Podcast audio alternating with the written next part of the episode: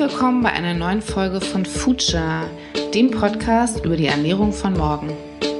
Und heute mit Maria und dem Vincent.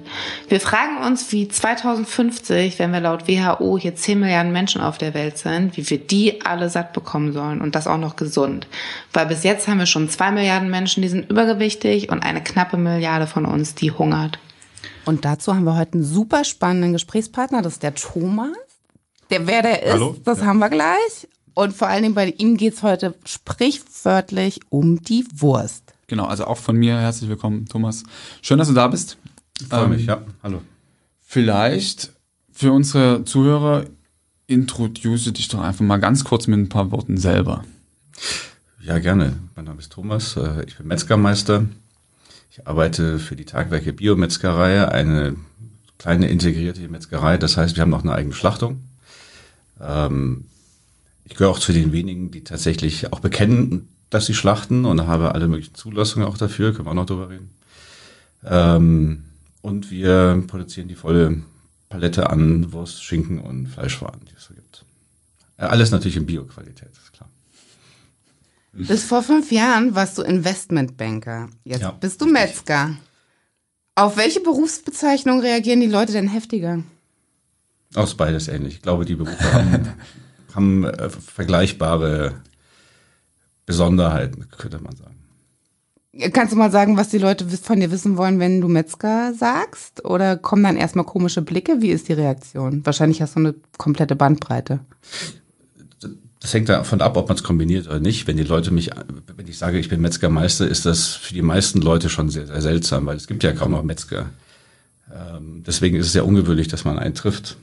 Schlachter bin, erwähne ich auch manchmal, oder wenn es tiefer zum Gespräch kommt, das finden die dann noch drastischer oder dramatischer. Und wenn dann irgendwie herauskommt, dass ich früher Investmentbanker war, dann, ähm, dann ist das Staunen meistens groß. Das ist alles noch viel schlimmer. Aber meinst du, die Leute haben tatsächlich eine Vorstellung von dem, was ist, was, was sich hinter dem Begriff Metzger und Schlachter äh, verbirgt, so? Nein, kann ich mir nicht vorstellen. Äh, beziehungsweise, nein, das ist, das war jetzt ungerecht. Ich finde es ganz interessant, dass ich immer wieder und regelmäßig Leute treffe, die mir erzählen, dass entweder ihre Großeltern früher mal für eine Metzger gearbeitet haben oder selber Metzger waren, dass sie ähm, in ihrer Jugend auch mal beobachtet haben, wie Väter, Mütter oder Onkel eine Landwirtschaft hatten und Hühner äh, mal gerupft haben oder sowas. Also es, es, die Entfernung hier zur Landwirtschaft ist in der Tat schon ziemlich weit, aber sie existiert noch. Aber, aber das sind ja meistens so Romantik, äh, romantische Vorstellungen, so eben, was du gerade gesagt hast, paar Hühner rupfen oder, oder mal wie so ein Schwein ähm, zusammenschlachten oder sowas, also zusammenschlachten im Sinne von ähm, mehrere Leute, äh, Schlachtfest, aber das hat ja mit dem, was du tatsächlich machst, nicht viel zu tun, oder? Naja, arbeite für eine kleine Metzgerei. Ich hoffe schon, dass da ein bisschen Romantik mit dabei okay. ist, zumindest. Auch die Tatsache, dass wir ja immer relativ früh äh, am Tag, immer so zwischen so Mitternacht und drei Uhr früh anfangen zu arbeiten, führt auch dazu, dass es immer noch dunkel draußen ist und beziehungsweise halt die Beleuchtung irgendwie so speziell ist. Das hat auch was Romantisches. Okay. Aber ansonsten gebe ich dir recht. Es hat sehr viel mit Edelstahl, sehr viel mit Chemie, sehr viel auch mit Wasser zu tun. Kannst du denn mal für jemanden, der tatsächlich keine Vorstellung hat, mal kurz umreißen, wie so ein typischer Tag aussieht? Oder gibt es den überhaupt? Doch, typische Tage gibt es schon. Ähm, zum Beispiel so ein Montag ist ein sehr wichtiger Tag. Montags morgens werden Schweine geschlachtet immer. Das fängt um Mitternacht an. Ähm, und sind es meistens an die 20 Schweine. Die werden dann nach und nach äh, die Schlachtung geführt und ähm, dann nach und nach umgebracht. Anders kann man es wahrscheinlich gar nicht sagen. Und ähm, nach Ausnehmen und Spalten kommen die dann in die Zerlegung, werden dort zerlegt nach äh, fachlicher Kunst in entweder große Fleischteile wie Schinken, Oberschalen, dann später hier Schnitzel oder sowas, wie nach Kundenwünsche oder wie wir das geplant haben. Und aus dem, was wir extra dafür hier zur Seite legen und auch aus anderen hier besonderen Teilen, wie zum Beispiel Backen oder sowas, wird dann Wurst gemacht. Anschließend werden Würste, wie auch immer sie gestaltet sind, also manche werden gebrüht zum Beispiel, äh, manche werden geräuchert, wie Wiener Würste. Ähm, wenn das fertig ist, hier werden sie natürlich auch verpackt und dann mit verschiedenen Lieferwägen in unsere, ähm, zu unseren Kunden hier gefahren oder auch direkt verkauft bei uns vor Ort. Also das ist ein langer Tag. Fängt Mitternacht an und hört meistens um vier bis sechs Uhr nachmittags auf. Und gehen wir noch mal ganz kurz einen kleinen Schritt zurück. Wie bist du denn überhaupt dazu gekommen? Also vom Investmentbanker zum Metzger, das klingt jetzt irgendwie witzig, aber es ist, ist erstmal nicht ganz naheliegend. Nee, das ist mir auch wirklich nicht an die Wiege gelegt worden. Invest also ich habe natürlich äh, München Abitur gemacht, habe an der Hochschule St. Gallen studiert, BBL mit viel VWL dabei. Danach habe ich als Investmentbanker angefangen im Bereich M&A, also Mergers and Acquisitions, das ist Kauf und Verkauf von Unternehmen. Das habe ich auch eine ganze Zeit lang gemacht, habe auch geheiratet und 20 Jahre später kam dann die Trennung hier von meiner Frau mit Lebenskrise und wie man sich das so vorstellt. Bin mit nach München hier zurückgekommen, war erstmal ein bisschen orientierungslos, was ich so in meinem Leben anstellen sollte, hatte keine Lust mehr auf das Schreiben so von Businessplänen ähm, und habe nach ungefähr einem halben, dreiviertel Jahr habe ich mich wieder hier zusammengerissen und habe gesagt, so kann es jetzt nicht weitergehen. Ich muss zumindest mal was für mich selber machen, hier für meine eigene Seele und habe dann angefangen als Hobbyimker habe ein, äh, einem Bienenverein hier beigetreten und habe dann Bienen auch gekauft, gezüchtet, äh, also gehabt für ein Jahr. Ähm, habe dann, weil man sich diese blöden Sachen immer kaufen muss, diese Bienenbeuten aus Holz, habe ich gesagt, das kann ich auch selber machen. Das sind ja nur Vierecke. Äh, stellt sich heraus, gar nicht so einfach, Vierecke zu schreinern. Ähm, also ich kann das zumindest nicht. Ähm, man sollte es vielleicht auch vermeiden, am Baumarkt eine Kreissäge zu kaufen, wenn man davon keine Ahnung hat. Auf alle Fälle ähm, habe ich da eben den handwerklichen Spaß entdeckt. Und dann hat sich die Zufall so ergeben, dass ich ein paar Freunde getroffen hatte in Weinstefan, alles, ähm, alles eben äh, auch Investmentbanker oder Anwälte. Und äh, der eine hatte gesagt, er hätte eine Wiese geerbt, die wollte er so verpachten und hätte total Bock darauf, darauf Rinder zu halten also mit dem Landwirt halt, der es dann pachtet, hier zu sprechen, welche Rinder man da halten könnte. Und das fanden wir alle total geil, weil wir wollten, wir sind alle Foodies und alle grillen gerne und so weiter. Dann wollten wir aufhören, Fleisch einzukaufen und wollten es selber machen, so als Chance nutzen. Und so wie ich halt bin, ich bin sehr spontan, bin ich mal am Viktualienmarkt in die Metzgerinnung reingelaufen, habe gefragt, ob man das lernen könnte wir haben einen anderen, ähm, wir, sind, wir haben uns noch zu, zum zweiten Mal auf dem Hohenberg in Weihenstephan bei sehr viel Bier getrunken, trinken getroffen. Und ähm, da war dann ein echter Landwirt auch dabei, einer, der was von der Sache versteht, und der hat uns also tausend, tausend Zähne gezogen. Wir, hätten keine Ahnung von dem Geschäft, wir hätten keine Zulassungen, wir wüssten gar nicht, wie groß so ein Tier ist. Außerdem mit Rind allein ist nicht getan, du brauchst also auch ein Schwein dazu und so weiter. Und ähm, das war alles sehr Desillusionierend hat mich aber eben nicht abgehalten, mal bei dem Metzger nachzufragen, wie das geht. Und die waren eigentlich nett zu mir. Die waren zuerst erstaunt, ja, war ja 43. Äh, das ist auch noch nicht passiert, aber sie haben sich Zeit genommen hier in der Metzgerinnung und haben mir dann gesagt, was auch immer ich vorhätte, sie würden das natürlich unterstützen, ich müsse aber einen Betrieb finden, der mich ausbildet, der das macht mit mir. Und dann habe ich mich auf die Suche gemacht wollte da mehr dazu wissen, aber, aber hm?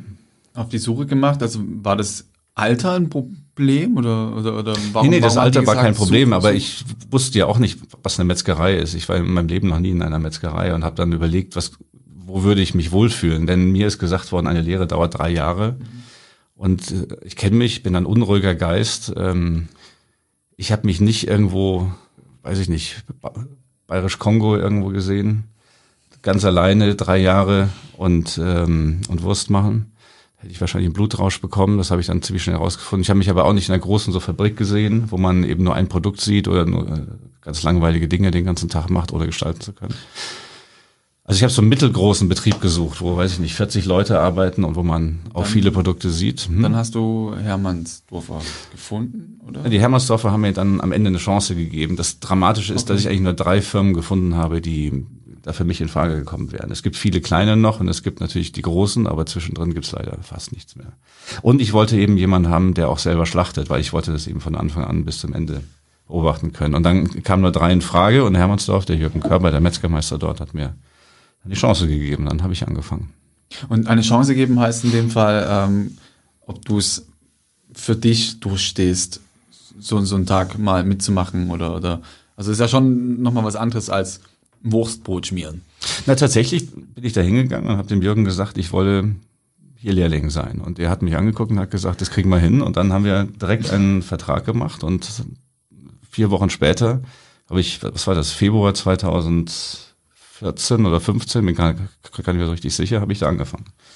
Hat er mich äh, eingekleidet, das erste Mal zieht er alle Leute an, krempelt ihnen die Ärmel hoch und hat mich in die Zerlegung geführt, wo all die erfahrenen äh, lange Metzgermeister drin waren und hat gesagt, dass der Thomas, der hilft jetzt mal. Und dann habe ich da mitmachen müssen. War ein Abenteuer. Du hast erzählt, dass du 2015 dein erstes Tier getötet hast. Es war ein Rind. Das ist der Maxi gewesen. Wie lange hat das gebraucht, bis du das machen durftest? Oder ist das auch so ein bisschen, dass man fragt, fühlst du dich jetzt bereit? Wie, wie ist das? Und vor allen Dingen natürlich, wie war das? Ähm, nee, das, das dauert natürlich. Man braucht da, äh, kann ja nicht sofort die Schlachtung laufen und sagen, das mag ich, das ist mein Ding, äh, mach mal den Weg frei und so weiter. Ich will jetzt hier Tiere umbringen, das geht nicht. Ähm, also Lehre war ja für mich in, deswegen eigentlich interessant oder witzig, weil ich ähm, habe ich vorher nicht gewusst, ich hatte ja Abitur und dadurch verkürzt sich die Lehrzeit um ein Jahr. Und ähm, Genau, ich habe sozusagen im zweiten Lehrjahr angefangen. Ähm, das hilft aber natürlich nichts im, im Handwerk. Ich musste dann äh, erstmal zerlegen lernen, dann kam man, kommt man in die Wurstproduktion. Dann habe ich ja BWL-Kenntnisse, dann hat mich Hermersdorf natürlich auch in die Warenwirtschaft gesteckt. Ähm, ich bin auf Messen gefahren für die, es war eine tolle Ausbildungszeit und irgendwann nach und nach, wenn man eben viel zerlegt, nahe an dem Schlachtraum auch dran ist, dann wächst man da rein. Das wird dann gezeigt. Man sieht, wie die Tiere reinfahren, reingefahren werden. Und man muss dann auch mal was reinbringen, äh, was rausholen, macht man eine Leber holen oder was auch immer zum Wursten machen. Also man, man lernt diesen Raum nach und nach kennen. Man muss ihn auch reinigen. Ja, Lehrlingsarbeit ist auch Reinigungsarbeit. Und äh, ist dann da drin und kennt das und dann wird man irgendwann gesagt, so, jetzt bist du mal dran. Ja, weil Hermannsdorf oder Jürgen Körber besteht auch darauf, dass man wenn man dort schon anfängt, dass man auch schlachtet. Man muss mindestens einmal gemacht haben. Wenn, dann, wenn man dann sagt, man hat da keine Lust drauf, das kommt gar nicht in Frage. Dann besteht er auch nicht drauf. Gibt ja auch, gibt auch in Hermersdorf nicht viele Metzger, die schlachten, aber interessant. Mir hat das, mir, mir hat das insofern Freude gemacht, als die, als der Schlachtraum in Hermersdorf wie so ein Tempel ge geführt wird. Da ist Alex Schubauer und der ist der hat eiserne Selbstdisziplin und äh, strahlt das auch aus und sagt, äh, es muss ruhig sein, damit die Tiere nicht gestört werden, es muss ruhig gearbeitet werden, aus Achtung hier vor dem Tier und so weiter. Also er hat da eine sehr, sehr starke Meinung. Und in der Wurst, ich mag keinen Lärm, also das kam mir entgegen. Lärm ist wirklich was Schlimmes und, und die Wurstproduktion, wenn da so äh, ein Kutter anfährt, das ist wie ein Düsenjet neben dir, da, da hörst du gar nichts mehr. Da habe ich mich also in der Schlachtung verkrochen und bin da geblieben. Aber jetzt erzähl noch mal, wie, wie erging es dir mit dem ersten Maxi? Also wie, dann ist mit so einem Bolzenschussgerät. Ja, ja, der Maxi ist ja, ist ja spät gewesen. Davor sind ja schon 100 Schweine gewesen oder sowas. Ja. Fängt mit Schweinen an. Schweine sind das Standardtier, das häufigste, das man hat, denn dadurch wird die ganze Wurst auch gemacht. Das braucht man am meisten. Und dann gibt's eben noch Rinder obendrauf. Die sind wertvoll, die sind selten. Und die sind vor allen Dingen auch verdammt groß. Also bevor man da drankommt, ähm, dauert es ein bisschen, bis man das Vertrauen sich erarbeitet hat. Und äh, wie es mir da ging, ja, also Gott, der Maxi, das war eine seltsame Geschichte, das ging um eine Prüfung. Und ich sollte eben eine Rinderhälfte mitbringen. Das ist die zweite Gesellenprüfung, die man machen muss. Da muss man eine Rinderhälfte zerlegen. Bei der ersten Zwischenprüfung muss man ein Schwein zerlegen. Kurze Zwischenfrage, was mhm. heißt mitbringen? Ach so, Entschuldigung, natürlich. Die äh, in der stolzen 43, dann 44 Jahre bin ich ja in die Berufsschule gegangen. Ich bin zwar nicht mehr schulpflichtig, das hört mit dem 19, äh, 18. Lebensjahr auf, aber äh, ich habe das natürlich trotzdem gemacht, weil ich wollte ja wissen, was da passiert. Und man muss ja auch vor dem bayerischen Staat dann eine Prüfung ablegen. Und da wollte ich wissen, was da auf mich zukommt. Sehr schräg gelaufen vor lauter Krämpfen und Magnesiummangel und so weiter. Muss ja viel schleppen. Also war die Berufsschule war neben dem interessanten Ding, also waren nette Lehrer, gute Lehrer, aber neben den interessanten Dingen war das auch eine ganz gute Erholung ab und zu. Ja. Und ähm, genau, also äh, lange Rede, kurzer Sinn, ich musste ein halbes Rind mitbringen zur Prüfung hier in der Berufsschule München. Und ähm, an dem drei Tage vorher war der Schlachttag hier für Rinder. Und so wie das in Hermersdorf organisiert ist, ähm, werden also die, die abgehängt, äh, die hängenden Fleischteile werden sozusagen rübergefahren in die Zerlegung, kann ich vielleicht noch, noch erklären, und werden dann nach und nach hier zerlegt. Da ist ein riesen Zerlegetisch und die Metzger stehen noch mal rum und die Teile werden halbiert auf den Tisch gelegen und werden nach und nach klein gearbeitet und am Ende steht dann ein reines Fleischteil oder die sortierte Fleischsortierung. Und ich habe den Metzgern irgendwie gesagt, sie sollen mir ein, eine Hälfte aufheben. Also, weil ich war in der Schlachtung, also ich konnte das nicht beeinflussen. In der Schlachtung sagte, bitte, bitte hebt mir eins auf, ich brauche eins für die Prüfung. Als ich dann rausgekommen bin, waren äh, alle verarbeitet. Die waren so schnell, die waren äh, so in ihrem Arbeitsrhythmus drin, äh, die haben das alles geschlachtet, zack, alle weg. Und ich war natürlich sehr konsterniert, stand da und sagte, was mache ich denn jetzt? Ich habe Prüfung. Und dann hat es Hermannsdorf tatsächlich geschafft, äh, noch einen Rind zu organisieren. Das ist ja gar nicht so einfach hier für Hermannsdorf, weil die, das ist ja ein extrem Biobetrieb und die dürfen auch nur Biotiere schlachten und die kriegt man nicht so leicht und auch nicht sofort und ähm, also nicht einfach, aber sie haben es dann geschafft. Und am nächsten Tag sollte dann also dieses Tier geschlachtet werden und das war dann in Anführungszeichen mein Tier, der Maxi. Und Maxi ist, äh, ja, es ist, Schlachter heißt jedes Tier eigentlich Maxi, weil du hast ja, du bist immer nur sehr kurz hier konfrontiert mit deinem Teil, du musst, äh, mit deinem Tier, du musst sofort äh, ziemlich schnell einen Rapport mit dem Tier irgendwie hinbekommen und da ist der Maxi sehr praktisch. Es war ein sehr großes Tier, ein sehr großer Ochse und der war aber sehr handzahm, lief, vom, also ich musste ihn dann treiben in die Box auch und so weiter. Hat er toll gemacht, von alleine reingegangen, ist manchmal sehr, sehr schwer, auch gefährlich. Denn die wollen auch manchmal testen, ob man stärker ist oder nicht. Machen sie Rang- oder Revierkämpfe. Das äh, kann man, die können sehr schnell sein, Rinder. Können auch äh, über zwei Meter aus dem Stand springen. Also man muss, man muss da vorsichtig sein. Und sie wiegen eine Tonne. Also das, das ist ein richtiger Panzer, der dann sehr, sehr, sehr, sehr schnell läuft. Also schneller als ich auf alle Fälle. Aber der Maxi war brav. Maxi ging in die Betäube und dann stand eben wieder der, der Meister neben mir und hat mir erklärt, wie ich das zu machen habe. Und dann habe ich Maxi geschossen unter Aufsicht. Maxi fiel raus. Das ist gar nicht so äh, untrivial und äh, habe ihn dann auch gestochen, entblutet und so weiter und so fort. Und am Ende habe ich dann meine Prüfung ablegen dürfen. Hat alles geklappt. Und was sagst du denn jetzt? Also du hast erzählt, das ist ein Biobetrieb, du bist da ganz nah dran am Produkt. Was sagst du Leuten, die sich ihre Hühnerbrustfilets beim Discounter kaufen, im XXL-Restaurant essen gehen, aber lieber eklig finden?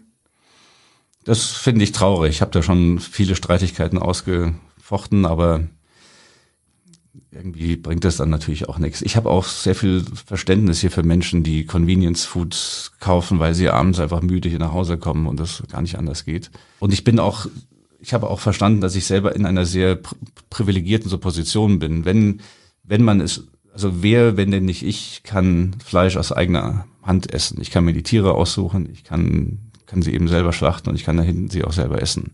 Das kann aber halt nicht jeder ich kann es nur jemand, jemandem ermöglichen, indem er Vertrauen in mich setzt, aber die meisten Leute kommen ja gar nicht so nahe ran. Da kommen wir auch wahrscheinlich in eine, irgendwann in eine Tierschutzdiskussion oder sowas, aber was mich am meisten, die traurigste Erkenntnis, die ich in diesen ganzen vier Jahren jetzt gewonnen habe, ist die, dass Tiere eigentlich niemand interessieren kann ich erstmal so stehen lassen. Und das Zweite, was ich erkannt habe, ist, dass mich eigentlich am meisten berührt, wenn man Fleisch einfach so nebenbei isst. Diese Beiläufigkeit, mit der manche Menschen Fleisch essen, finde ich erschütternd. Und das ist, ähm, dazu gehört natürlich sowas auch. Also dazu gehört irgendwie XXL-Fleisch oder Sonderaktionen oder äh, ich weiß nicht, ähm, diese Schiffe mit All-Inclusive-Urlaub oder sowas, aber letztendlich natürlich auch das Oktoberfest, diese riesen Fleischorgien, Lustorgien, an denen keiner mehr richtig drüber nachdenkt, was er da eigentlich tut, das erschüttert mich. Also auch Beispiel Salami-Pizza. Also ich weiß nicht, wie vielen Leuten es denken, sehen, wissen, dass die Salami auf ihrer Pizza man Lebewesen war. Also das ähm, weiß, weiß, weiß, was du meinst. Das sind auch Sachen, die mich ähm, mega stören an unserer, an unserer Konsumgesellschaft. Ja. Aber was glaubst du, wie kann man denn da die Wertschätzung fürs Produkt wiederherstellen? Also hilft das zum Beispiel, das habe ich mal gesehen in Berlin, da kriegst du jetzt mittlerweile dann die Leberwurst mit einem Foto und dem Namen vom Schwein. Das es mal war, obendrauf auf dem Deckel. Ist das vielleicht ein Weg?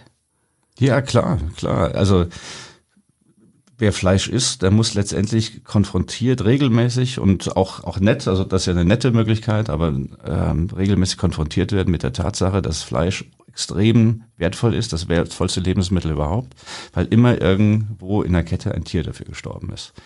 Und das muss einem klar sein, egal wann man es isst und wo man es isst. Und äh, ich meine, ich habe schon eine Fotografin mal zu uns zum Schlachthof eingeladen, die uns da begleitet hat, hier bei der Rinder und bei der Schweineschlachtung. Das haben wir auch mal hier in München ausgestellt. Die Fotos sind super geworden. Kamen auch richtig viele Leute. Ich glaube, viele Leute interessieren sich schon für Essen und wollen es auch richtig gut machen. Das ist nur dieses normale Tagesgeschäft, in dem man dann plötzlich abends einfach Hunger hat und nicht weiß, was man machen soll und dann kauft man eben doch was. Oder was, was mich immer tierisch ärgert, da habe ich auch schon richtig Streitigkeiten mit Freunden gehabt, ist, das sind alles Unternehmensberater die, weiß ich, gehen abends von ihrem Job, gehen sie zum Flughafen, haben einen Senator Card, gehen in die Lounge, nehmen sich so ein Caesar Salad, weil sie Hunger haben und frustriert sind und tun sich dann einfach noch ein bisschen ähm, irgendwie Hühnerfleisch drüber streuen. Gehört dazu, liegt da und essen das dann. Und das widert mich an, weil sie nehmen halt dieses Fleisch nicht im Sinne, ah, guck mal, das tolle Hühnerfleisch da, sondern einfach, ich habe Hunger, das tue ich jetzt einfach drauf. So. Denken da keine Sekunde drüber nach. Und das, das ärgert mich, ähm, eben diese Beiläufigkeiten. Und da sind wir ja beim Thema Massentierhaltung eigentlich. Also bei den meisten Sachen, die wahrscheinlich im Restaurant oder auch beim Discounter landen zum Kaufen und zum Essen. Glaubst du denn aber, also gerade auch in Zukunft, wenn wir noch mehr Menschen auf diesem Planeten werden und auch bei unserem krassen Fleischkonsum gerade hier in Europa, glaubst du, dass Massentierhaltung eine Zukunft hat? So wie sie jetzt ist? Ja, also ich muss es einfach so sagen, ja, natürlich wird das eine Zukunft haben, weil auch wenn wir in Deutschland immer mehr und immer intensiver über gutes Essen und auch über Wertschätzung des Essens und so weiter nachdenken, ist, ist, sind wir ja nicht allein auf dem Planeten. Und äh, gerade Asien oder auch Amerika, wer, wer die Leute wohlhabender und wer wohlhabender ist, fängt an, Fleisch zu essen. Äh, Indien, auch dort fangen die Leute an, Fleisch zu essen, immer mehr auch sogar. Und das wird, das wird nicht aufhören. Also wird es so Massentierhaltung immer wieder geben oder immer weitergeben. Ich finde auch Massentierhaltung, da, da muss man sehr aufpassen. Das habe ich auch gesehen, auch wenn ich aus der reinen so Bioschiene rauskomme und ich das ja nur ganz kleinteilig auch machen wollte. Aber was ist denn Massenhaltung? Ab wann fängt denn das an? Ist gar nicht so einfach jetzt zu sagen. Oder was macht denn so ein Bauer, der seine, weiß ich nicht, 40 Milchkühe irgendwo hat im südlichen Bayern, Berchtesgadener Land oder sowas. Der betreibt eine kleine Farm, 80 Milchkühe mit seinen Eltern und einem Meltroboter. Da sind also nur drei Leute unterwegs, 80 Kühe. Ist das schon Massentierhaltung? Weil das, das sind richtig viele Tiere, wenn man sich's anschaut. Ja oder nein? Und ist keiner da, außer eben dieser automatisierte Melkroboter. Aber sonst kann er das kostenmäßig nicht hinbekommen und er hat Spaß an den Tieren. Soll er es machen oder soll er es nicht machen? Und wenn er aufgibt, dann macht irgendeiner halt noch mehr. Ist halt so. Also ich würde lieber versuchen, die kleinteiligen Strukturen zu halten und es denen ermöglichen zu arbeiten, als dann hier tatsächlich ganz darauf zu verzichten und nur noch große Massentierhaltung zu haben, die wir dann gar nicht mehr sehen. Keiner sieht die ja. Ich kann mir nicht vorstellen, dass irgendwie Münchner jemals ein, äh, ein Rinderstall mit 800 Tieren oder 400 Tieren gesehen hat auch große Schweineställe, wann hast du die jemals gesehen? Die sind am Dorfrand, die sind irgendwo im Wald oder sowas versteckt, wo die Leute noch Baugenehmigungen dafür überhaupt bekommen. Aber eigentlich siehst du die ja nicht. Aber das, das wäre eigentlich mal auch was für, für, für einen Schulausflug. Also ich meine, ähm, um, um zu sensibilisieren, was, was eigentlich im Hintergrund alles abläuft, was, was passiert, damit ähm, wir so viel Fleisch konsumieren können, wie wir gerade, wie wir es gerade tun. Also das wäre doch vielleicht auch mal oder? Klar, will ich ein, uns bei der Schlachtung anzugucken. Wir sind eine gläserne Manufaktur. Jeder Raum inklusive hier Schlachtung hatte ein, hat ein Fenster. Ich erinnere mich auch Hermersdorfer, der Jürgen Körber lädt bei jeder sich bieten hier Gelegenheit bei Leute ein, den Betrieb anzuschauen oder auch bei der Schlachtung dabei zu sein, muss sich anmelden. Kommt halt keiner. Ja, weil keiner sensibilisiert werden möchte. Keiner will, will hier sensibilisiert werden. Ich erinnere mich, dass äh, wir kriegen auch immer mal wieder Besuch von so Gymnasiallehrern oder Lehrerinnen und die wollen dann irgendwie Rinderaugen, äh, Schweinsaugen haben für Bio-Unterricht, Bio-Leistungskurs. Kann ich mich noch gut dran erinnern, ja. Hier, ja, aber die kommen dann immer ganz verschämt und sagen, dürfen wir, geht das überhaupt? Und äh, ich will auch gar nicht wissen, was für Diskussionen die intern haben so einen Versuch mit Kindern überhaupt durchzuführen. Das ist ja mittlerweile. Also ich konnte, ich konnte jahrelang keiner Kuh ins Auge gucken, tatsächlich. Also wirklich, ich hab, wir mussten, glaub, keine Ahnung, siebte Klasse haben wir ein, ein Kuhauge seziert und das war, hat, das hat mich nachhaltig verändert. Ja, verstehe. Ähm, in, in der Betrachtung von Rindern. Aber ähm, ja, also vielleicht sollte man tatsächlich mal mehr darüber nachdenken, an Stellen zu sensibilisieren, wo es, wo es nachhaltigen ähm, Ansatz findet. Da weiß ich nicht. Äh, ja, ja, das sollte man und man sollte vor allen Dingen auch immer wieder darauf aufmerksam machen. Aber ich glaube, Schlachten, also wir haben ja die Fotos dann mit der Vivi gemacht. Die kam zu uns, die Vivi D'Angelo, großartige Fotografin, hat tolle Fotos gemacht und diese Fotos haben auch uns Metzger erschreckt, zum Teil, weil man im normalen Ablauf, im täglichen Ablauf, wenn man das macht, sind die rasen die Bilder ja an einem hier vorbei. Man macht irgendwie sein tägliches Handwerk. Und wenn man dann plötzlich die Dinge, die man sieht, so still vor sich sieht, so festgefroren in, ähm, in der Zeit, dann denkt man sich schon, oh mein Gott, was haben wir da getan? Ja.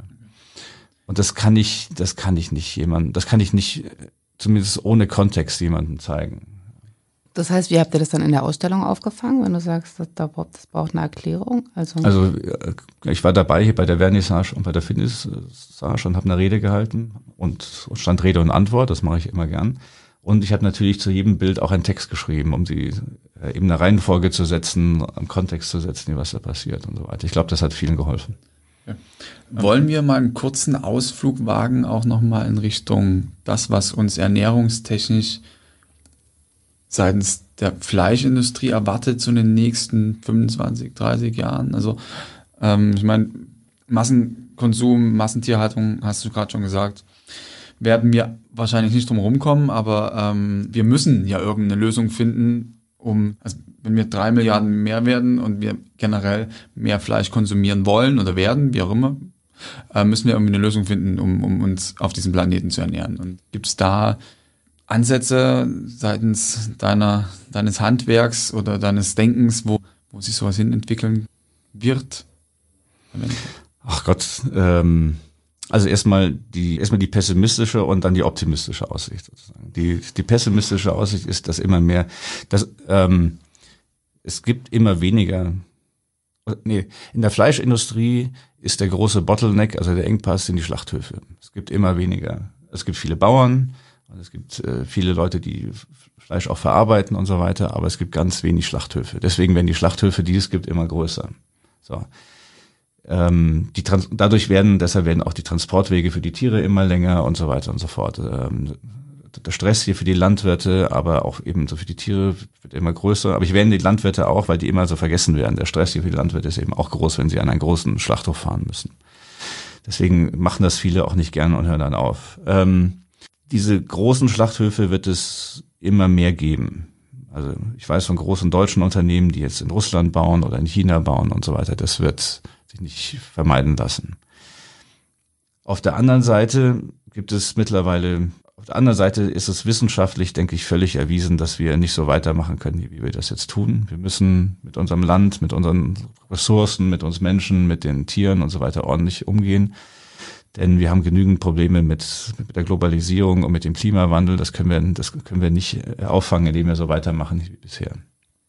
Und deswegen, glaube ich, gibt es mittlerweile eine Menge ganz guter Ansätze, wie man entweder ähm, ja zum Beispiel zum Fleischersatzprodukte, da gibt es ja ganz, ganz tolle Ansätze. Entweder macht man ähm, sucht man hier Protein, rein pflanzliche Proteine halt, die man nutzen kann. Man versucht Fleisch nachzubauen ich glaube, Gentechnik wird, wird eine große Rolle spielen, ähm, neue Proteine von Insekten oder ich glaube, da gibt es eine Menge Ansätze und da können wir drüber sprechen auch, die dann dazu führen werden, dass wir weniger Tiere brauchen werden, relativ weniger Tiere aufbrauchen werden. Also de, das Wichtige wäre ja, dass wir nicht mehr Tiere oder dass wir nicht mehr Tiere nutzen, als wir sowieso schon tun. Oder wenn wir mehr nutzen, weil mehr Leute eben wohlhabender werden, Fleisch essen, dass wir das dadurch kompensieren können, dass wiederum ein anderer Teil zunehmend pflanzliche Produkte isst. Und es gibt ja jetzt auch schon, Entschuldigung, den Trend, dass Rügenwalder und Co., also die ganz Großen in der Branche, immer mehr auf diesen vegetarischen Veggie-Zug aufspringen und äh, vegane Wurst rausbringen. Was ist da deine Meinung zu? Ist, ist das eine Lösung? Oh Gott, das ist ähm, eine komplexe Frage. Da kann ich mich wahrscheinlich nur in die Nesseln setzen. Ähm, Bitte doch. Bitte doch, okay. Ähm, ich finde es gut, wenn sich auch die Fleischindustrie auseinandersetzt mit Fleischersatzprodukten oder genau. Und die anbietet. Die haben die Produktionsmöglichkeiten, die haben vor allen Dingen auch die Vertriebsmöglichkeiten. Und warum sollte man die nicht nutzen? Auf der anderen Seite ist es sehr verdächtig, wenn sich gerade die Fleischindustrie um diese Art Produkte kümmert. Denn ähm, die Fleischindustrie ist nicht, ist kein, ist kein Beispiel großer Innovationswilligkeit. Erstmal so. Wenn sie etwas machen, dann hat das natürlich auch was mit Profit zu tun. Und die Margen, die man, die operative Margen, die man mit veganen Produkten erzielen kann, sind, sind enorm. So hoch, wie es noch nie für irgendein Fleischprodukt je bezahlt worden kommt ist. Kommt wieder der Investmentbanker. Naja, ich glaube, man muss die Welt ja auch ganz, ganz nüchtern angucken. Ich bin da, bin da eben auch hier Pragmatist und, äh, und kein Träumer. Ich bin Schlachter letztendlich. Ich bringe Tiere um, da wird man, da wird man nüchtern. Da also, also meinst du, die Fleischindustrie bewegt sich nicht in die Richtung, weil sie erkennt, dass die Nachfrage steigt und die Leute schwanken Richtung veganer, vegetarische Ernährung, sondern wirklich nur, es eröffnet sich ein neuer Markt, das dort auch Geld verdient, quasi, oder? Also ich will nicht die einzelnen äh, individuellen ähm, auch Gedanken, die kenne ich ja nicht, die Motivation, Nein, die also dahinter stecken. Ja, ich kann das ja, ja nur äh, von außen die beobachten und die, ja, die sind sehr, sehr, sehr nüchterne ähm, Unternehmer, die, die für, die für sehr teure Anlagen äh, Refinanzierung brauchen, also Cashflow brauchen und die auch getrieben sind übrigens von unserem deutschen Handelsoligopol und da geht's um äh, um Regalplätze. Da kommt irgendeiner und sagt, du, der Verbraucher will, dass wir eine vegane Wurst haben, kannst du die machen? Wenn nein, dann fliegst du raus aus dem Regal. So. Dann gab es über lange Jahre jetzt kleine Unternehmen, vegan, also richtig so vegane Unternehmen, ähm, die, die sich Regalplätze erkämpft haben und erarbeitet haben, aber die natürlich keine großen Produktionsstraßen haben und ähm, dann werden die rausgedrängt. Das ist vielleicht der Lauf der Zeit, das weiß ich nicht, aber das macht es nicht besser. Außerdem bin ich nicht immer überzeugt, dass eine reine vegane Lebensweise aller Menschen unseren Planeten irgendwie im entferntesten retten wird. Ganz im Gegenteil. Hatten, hatten wir auch gerade zufällig auf, der, auf dem Weg hierher die Diskussion, dass ähm, vegane Ernährung meiner Meinung nach nicht zwingend die Welt rettet. Ja. Also da bin ich ganz bei dir. Naja, ein Ansatz ist ja trotzdem, wenn es darum geht, wie funktioniert das und wie kann das weitergehen, wenn wir so viele Leute sind, dann ist ja trotzdem immer die Empfehlung, dass man mehr pflanzliche Ernährung einfach integriert. Also dieses, was du sagst, da irgendwie die Hähnchen-Snippets wie so Crotons drüber kippen, ohne sich Gedanken zu machen, das ist ja das, was irgendwie keiner will und was kein guter Ansatz ist. Und du sagst ja, ja die Wertschätzung dafür muss gegeben sein. Ach, die, die Wertschätzung ist ein ganz seltsames Ding. Ich war gerade in der Fleischerschule Augsburg und hab, konnte reinschnuppern in einen Kurs für Fleischsommeliers. Das ist jetzt so ein neues Ding die Metzger wollen sich untereinander so vernetzen, sie wollen sich austauschen, sie wollen andere Produkte kennenlernen, sie wollen darüber reden und sie wollen vor allen Dingen auch, sie haben begriffen und die Metzger haben begriffen, dass man nicht sich verstecken darf vor dem Verbraucher. Man muss die Produkte, die man hat, erklären. Man muss rausgehen, man muss sich selber hinstellen und sagen, ich stehe für meine Wurst. Das ist ja auch ein tolles Produkt. Das kann man aber eben nur Zweite sind, ich glaube, die Metzger haben verstanden, dass sie nicht mehr, dass sie zumindest in Deutschland nicht mehr für die Ernährung der Welt oder der Bevölkerung zuständig sind. Das macht jetzt der Einzelhandel.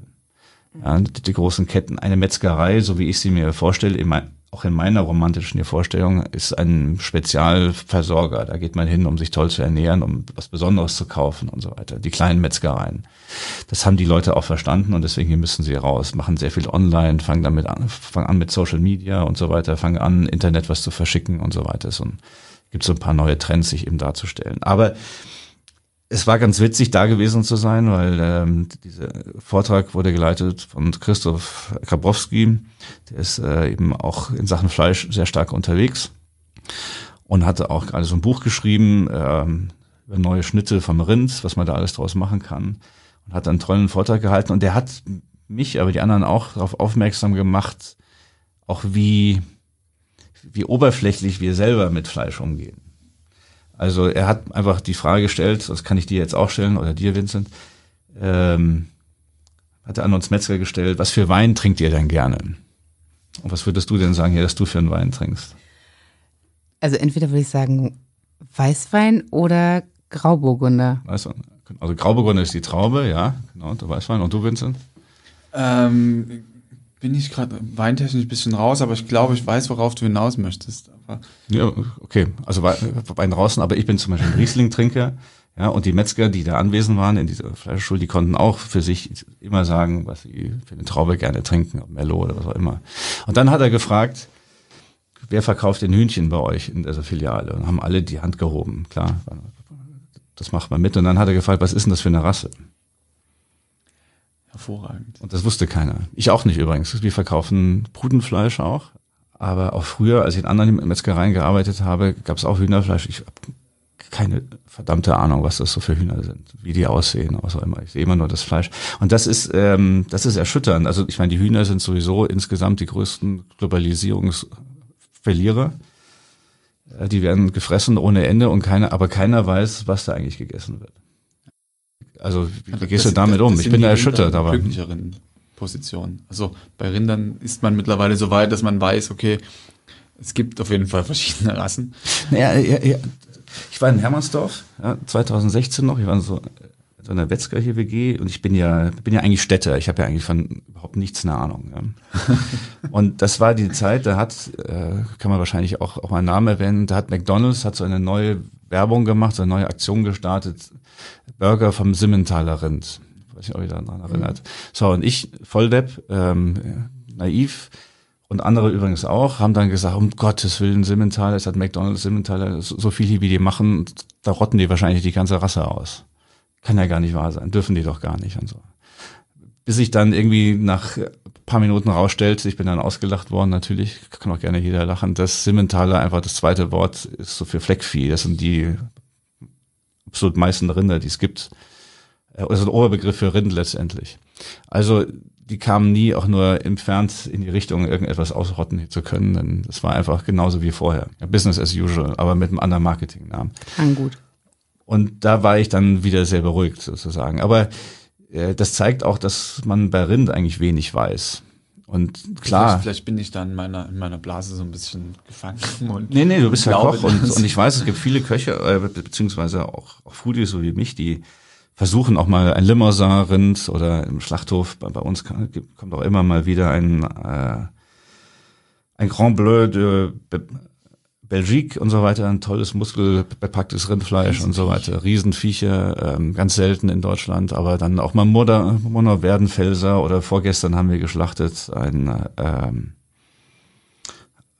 zwei Highland-Rinder, ja, die habe ich noch nie probiert, die sollen ungewöhnlich schmecken. Ich habe jetzt ein Steak zu Hause, versuche ich mal. Also es gibt ja eine große Variation, aber ich glaube, die wenigsten wissen wirklich, wie das dann jeweils schmeckt oder können überhaupt einen Unterschied feststellen. Ich glaube, und ich bin auch ein sehr misstrauischer Mensch, auch mir selber gegenüber. Wenn da jemand kommt und sagt, er liebt, weiß ich, Charolais-Rind, warte ich erstmal ab, woher das kommt, diese große Faszination ja. des Charolais-Rind. Das ist bestimmt Gutes, aber who knows, ja auch Wagyu-Rinder. Es gibt so einen neuen Trend hier. Wagyu zu essen. Ich weiß nicht, ob ihr das kennt. Ja. ja. Da kommen dann irgendwelche Verrückten und erklären mir wirklich völlige, völlige Volldeppen, sagen, sie würden gerne Steaks hier vom Wagyu-Rind essen. Das traue ich niemandem zu, auch nicht immer mir selber, da 400 Gramm äh, Wagyu-Rind zu essen. Das Zeugs ist so fettig. Das ist ja reines Fett. Reines ja, Fett, das kriegt einfach keiner runter. Da Punkt. Ja. Stück, das kannst du im Wok, japanischer Wokfleisch und so, wunderbar, kein Thema. Aber ein Steak, no way. Wie oft isst du denn selbst Fleisch und Wurst? Auch ziemlich häufig. Was, ich würde bestimmt sagen, einmal am Tag oder zweimal am Tag oder sowas. Frühstück, Leberkassemmel oder ähm, abends irgendwie nochmal einen schönen Schinken oder sowas, ein Brot mit Schinken. Das ist, das, das ist Luxus. Ich meine, ähm, man kann auch Fleisch essen und sich dabei richtig reduzieren. Es gibt nichts Besseres. Abends schönes Holzbrett, tolles Bauernbrot und dann irgendwie sechs Scheiben Schinken verschiedener Art oder eine tolle Blutwurst dazu und ein Craft Bier. Leute, das Leben kann nicht schöner sein. Ja. Aber es ist halt bewusst. Ne? Das ist, ist bewusst, halt, ja, und es reduziert, ja, muss man ja. Aber wer braucht denn immer Steaks? Ja, 500 Gramm Roast Beef braucht, glaube ich, niemand. Also ist auch, ist ja auch nicht gesund. Nein, und es ist auch so ein bisschen in your face. Da ist ja keine Raffinesse dabei, außer weiß nicht, ein toller Koch kann das irgendwie, dann müsst du was dazu sagen, aber das, das ist ja, das ist doch eigentlich ein Festessen. Ja, das hast du irgendwie vielleicht einmal im Monat oder äh, einmal im Quartal, aber da kommt ja auch fast nicht, da kommt ja keine Leistung eines Metzgers heraus. Ich meine, das Edle das sind doch eigentlich die Würste, wo jemand sich Gedanken gemacht hat über Zusammensetzung, über wie das verarbeitet worden ist, die Gewürzkombination. Da gibt's ja heutzutage tolle Sachen mit Chili und mit, weiß ich nicht, Schokolade sogar auch mittlerweile. Und so kannst, also da kann der Metzger ja richtig glänzen. Und es gibt auch so Produkte, die, die mit der Zeit immer besser werden. So eine Blutwurst zum Beispiel oder wie heißt das, roter Presssack. Ja, den sollst du nicht am ersten Tag essen, sondern vielleicht erst am vierten Tag, wenn sich das die Gewürze das Ganze verteilt haben und so weiter. Und dann eine kleine Scheibe davon Wahnsinn. Das zerfließt im Mund, richtige Geschmacksexplosion. Das, das, ja das musst du aber zulassen. Genau. Also das ist auch so ein Punkt, umso besser das Produkt, umso weniger braucht man, um den Genuss zu bekommen. Also ja. Also wenn jetzt Kochschinken von Aldi, ich glaube, kannst du auch ein halbes Kilo aufs Brot packen, wird nicht nach Schinken schmecken. Ja. So. Du machst den Job jetzt seit fünf Jahren. Mhm. War das ein gutes Geschäft, die Branche zu wechseln? Ein gutes Geschäft war es bestimmt nicht. Nein. Nein. Aber, so aber, aber für die Seele war es gut, okay. Leute. Für, für die Seele ist es toll und das geht ja auch immer. Der, haben wir Wissenschaftler haben eine Studie, kann ich jetzt gerade, weiß ich nicht hier, wo ich die finden würde, aber die hat mich sehr beeindruckt. Die, die Menschen leben nur dann gesund, wenn sie einen Job machen, wo sie merken, dass es anderen Leuten dadurch besser geht. Also wenn du einen Job machst und ein anderer hat ein Lächeln auf dem Gesicht und du merkst das, dann fühlst du dich gut. Und es sind nicht die Jobs, wo du irgendwo im Kämmerchen sitzt und die dritte Präsentation, das vierte Komma nochmal irgendwie so korrigieren musst. Da kannst du dir auch die Kugel geben. So. Ich habe einen Job, da gibt's viel, viel Routine, ist auch sehr, sehr hart, aber es ist ein Team dabei. Das Team macht mir Spaß, die Leute sind gut drauf, ziehen mit. Haben ein gutes Thema und in der Tat im Verkauf, die Leute freuen sich dann. Auch, dass sie endlich mal eine Quelle finden, wo man gutes Fleisch bekommt oder sagen mir auch direkt, wenn das Fleisch blöd war oder nicht gut geschmeckt hat oder das ist, da habe ich Interaktion. Das, das macht Spaß. Und du warst jetzt die Ausnahme mit 43 nochmal in die Ausbildung. Wie sieht's denn mit dem Nachwuchs aus in der Branche? Ist das okay oder habt ihr da auch wie das Handwerk generell Probleme? Ja, wir haben, haben wir Riesenschwierigkeiten. Das stirbt aus, das Metzgerhandwerk. Kann ich auch gar nicht besser sagen. Es gibt nur noch ein paar Leute halt, die das äh, machen. Das sind dann die Söhne und Töchter von Landwirten oder Metzgern, die das irgendwie aufrechterhalten wollen. Quereinsteiger gibt's fast nicht. Okay. Aber bevor wir jetzt zum Ende kommen, Metzger sterben quasi aus. Äh, aber es kommen ja auch immer mehr Innovationen äh, seitens, also technologisch. Mhm. Werden wir irgendwann an den Punkt kommen? Ich meine, okay, Ausnahmen Metzger wahrscheinlich nicht, aber dass das, das wirklich alles ähm, digitalisiert oder technologisiert ist, so dass man eigentlich quasi keine Metzger mehr braucht, außer wie man am, am, am, am Knopf, der an- und ausdrückt, ähnlich wie bei der, bei der Melkmaschine. Gibt es da Tendenzen oder? Ja, automatische Wurstproduktion, das gibt's heute schon, ja, ja. Klar. Aber so das Zerlegen des Tieres etc. sowas, das. Zerlegen des Tieres kannst du heute weitgehend auch schon automatisch machen. Ja. Gibt's in Brasilien gibt's Riesenanlagen, die machen das alles vollautomatisch. Ja. Auch Truthahnschlachten oder sowas, das ist weitestgehend hier vollautomatisch. Klar, das ist ein Trend, da haben wir ja gesagt, äh, da werden wir nicht dran vorbeikommen. Äh, umso mehr freue ich mich eben, dass es immer mehr neue Alternativen gibt, eben auch veganes Essen oder gibt auch eben auch Alternativfleisch. Ich habe ja schon gehört, wahrscheinlich hier von Beyond Meat oder äh, Possible Burger. Das sind halt unterschiedliche Ansätze, den Leuten Freude am Essen zu machen. Und Fleisch hier vermittelt ja Freude das, äh, auch. Das, ist, das darf man nicht vergessen. Und damit will man die Leute dazu überzeugen, mal was anderes zu probieren, wenigstens. Und das soll dann eben aussehen wie Fleisch, bluten wie Fleisch und so weiter. Ich finde es ein bisschen, also ich muss, bin ein bisschen so am Lächeln manchmal. Wie gesagt, ich bin misstrauisch, aber da gibt's dann, gerade Impossible Burger macht das ja, glaube ich, mit ähm, was ist mit gentechnisch veränderten Hefezellen, die das künstliche Blut herstellen. Das ist dann mit der Gentechnik ähm, im sogenannten Fleisch drin. Ich weiß nicht, ob die Leute es dann akzeptieren, aber das, der Versuch ist es wert. Auf also Fälle. ob das jetzt gesund ist oder nicht, ich glaube, das steht auch nochmal auf einem anderen äh, Blatt. Äh, ich meine, die Leute, die es ansprechen soll, die ernähren sich ja grundsätzlich jetzt nicht zwingend gesund. Und auch nicht vegan. Also das wollen die ja zum Beispiel gar nicht. Die sagen ja explizit nicht, dass es jetzt ein Produkt für Veganer ist. Ja. Die wollen ja gerade eigentlich den Fleischfresser abholen, in der Hoffnung, dass es ähnlich bis genauso gut schmeckt genau. und noch bezahlbar ist. Ja, und unsere Ressourcen halbwegs schont und vielleicht auch die Tiere etwas besser behandeln lässt, wenn wir Leben. 800 in einem Stall brauchen. Hey, das, also ich meine, du hast ja vorher noch gefragt, ähm, ob es gut ist, wenn die Fleischindustrie auf solche Produkte aufspringt. Und da ist das Problem, dass man ähm, soll ich sagen, es ist in Deutschland in, wird immer weniger Fleisch gegessen. Das ist ein Trend, der seit zehn Jahren läuft. früher war es mal 70 Kilo pro, pro Kopf pro Jahr. Mittlerweile sind wir, glaube ich, bei 57 Kilo pro Kopf pro Jahr angekommen. Das ist also eigentlich mal ein positiver Trend, könnte man sagen. Ähm, es werden aber immer mehr Tiere geschlachtet in Deutschland. Ja, was passiert mit denen? Die werden natürlich exportiert. Und ähm, Quintessenz, es wird in Deutschland kein Tier weniger geschlachtet, nur weil die Fleischindustrie auf den, äh, auf den Fleischalternativtrend aufspringt. Ganz im Gegenteil, die Anlagen werden halt erweitert oder ausgebaut, weil es Bedarf irgendwo, irgendwo anders auf der Welt gibt. Also das ist keine, das ist, das ist keine Kopplung, die, die eigentlich wünschenswert wäre. Ja. Sondern das ist einfach Zusatzgeschäft, was sehr hohe Margen hat. Schade. Schade, ja. Okay, also wir könnten jetzt auch noch stundenlang weitermachen. Ich hätte noch so eins, zwei, drei, vier, fünf Themen, äh, aber da können wir im Anschluss vielleicht noch ein bisschen was machen. Ähm, wir würden dann jetzt zu unseren Rausschmeißer-Fragen kommen. Okay. genau. Schade, ich ähm, hätte genau weitergeredet. Bitte? Nix, gut. Äh, genau, also The Thema ist ja auch so ein bisschen Zukunft, ne? Und nicht nur ein bisschen, ähm, war man jetzt gar nicht so intensiv drin, aber ich glaube, dass ähm, die Fleischindustrie wird sich in den nächsten 30 Jahren, haben wir ja auch kurz besprochen, jetzt gar nicht so ewig verändern. Aber genau, damit wir zumindest das Ding rund machen, unsere Rausschmeißer-Fragen. Und zwar, was hast du heute Mittag gegessen? Ich habe heute Mittag, glaube ich, gar nichts gegessen. Das ist schlecht. Doch, ich habe ein, ganz erschütternd, ich habe ein Sneakers an der Tankstelle gegessen, auf dem Weg nach Hause. Okay, dann Tut war leid, das ja. ähm, zumindest vegetarische Kost. Mhm. Okay. äh, wie wird dir das 2050 ausschauen? Was glaubst du? Also nicht das Snickers, sondern dein Mittagessen. Danke. Ja, ja, ich überlege nur gerade, 2050 ist und 2019 ein, was ist das, 31 Jahre hin? Oh Gott, da ist wahrscheinlich, äh, bin ich zahnlos und muss Kartoffelsuppe essen oder so. Ja. Nächste Frage. Wie könnte die Ernährung von 10 Milliarden Erdenbürgern in 30 Jahren ausschauen, sprich 2050? Sie wird nicht anders aussehen, aussehen, als wir das heute machen. Ähm, es wird neue Proteinarten geben, die zu Lebensmitteln verarbeitet werden. Und ich kann nur hoffen, dass viele, viele Menschen hier die nutzen werden.